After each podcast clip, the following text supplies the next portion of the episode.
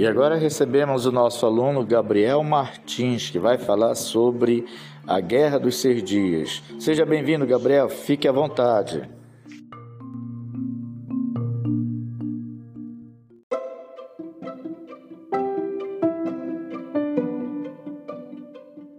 Bom dia, boa tarde boa noite aos nossos queridos ouvintes. Eu sou aluno do INSA, Instituto Nossa Senhora dos Anjos, e eu vim aqui hoje, por meio deste podcast, falar acerca de um trabalho de geografia ministrado pelo professor Ângelo Góes acerca da Guerra dos Seis Dias. A Guerra dos Seis Dias, ou né, Terceira Guerra Árabe-Israelense, como é conhecida, refere-se a uma guerra que durou de 5 de junho até o dia 10 de junho de 1967, que se deu entre os países árabes ali, como a Síria, a Jordânia e o Egito, e os israelenses ali naquela região de contato entre a África e a Ásia, mais especificamente ali na, no Oriente Médio e as regiões próximas, como a Península do Sinai, a faixa de Gaza, a Cisjordânia, as colinas de Golã e a área oriental ali da cidade de Jerusalém. Nesse sentido, para que a gente possa entender melhor como se deu essa guerra, necessário a gente saber primeiro os motivos e o contexto em que ela ocorreu. É, nessa perspectiva, no que se refere aos antecedentes da guerra ali, né?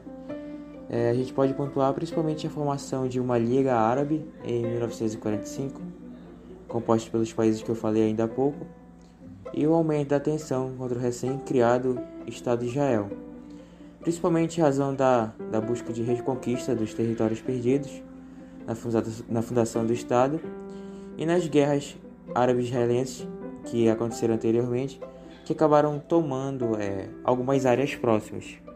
Nesse sentido, né, em meio àquele cenário de crescimento das tensões e o aumento das expectativas de uma invasão árabe, né, Israel se viu uma situação meio conflitante, o que o fez iniciar uma preventiva sobre as nações árabes. E em meio àquela, àquela situação, é, a Força Aérea Israelense lançou um ataque preventivo contra as bases da, da Força Aérea Egípcia. E Israel alegou principalmente que, que o Egito se preparava para fazer uma guerra contra a sua nação, né? E agora, se os países árabes estavam realmente se mobilizando para avançar contra os israelenses, ou se suas preparações eram meras medidas defensivas, ainda é uma questão de debate até atualmente. É uma questão que gera muitas dúvidas.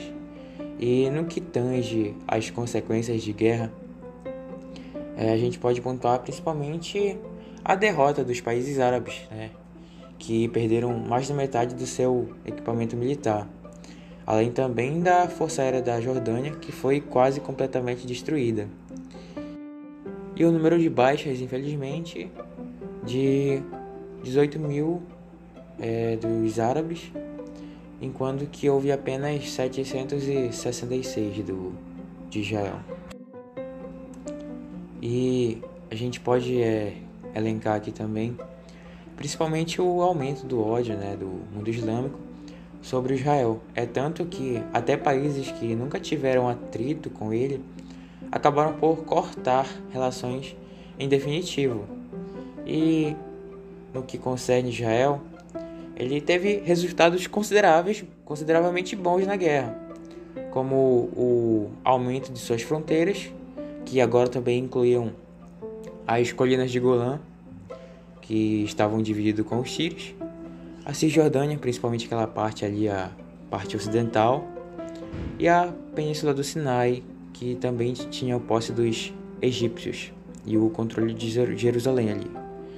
É, e por causa dessa guerra, é, iniciou-se uma fuga em massa dos palestinos de suas casas, é, aumentando o número de refugiados na Jordânia e os países ali do, do entorno, principalmente o, o Líbano, sendo é, estimado o número de 350 mil refugiados, o que, que acabou por ocasionar ali também, né, em meio àquele contexto de conflitos, o acontecimento da futuramente da, da guerra do Yom Kippur, que será abordado em outro podcast.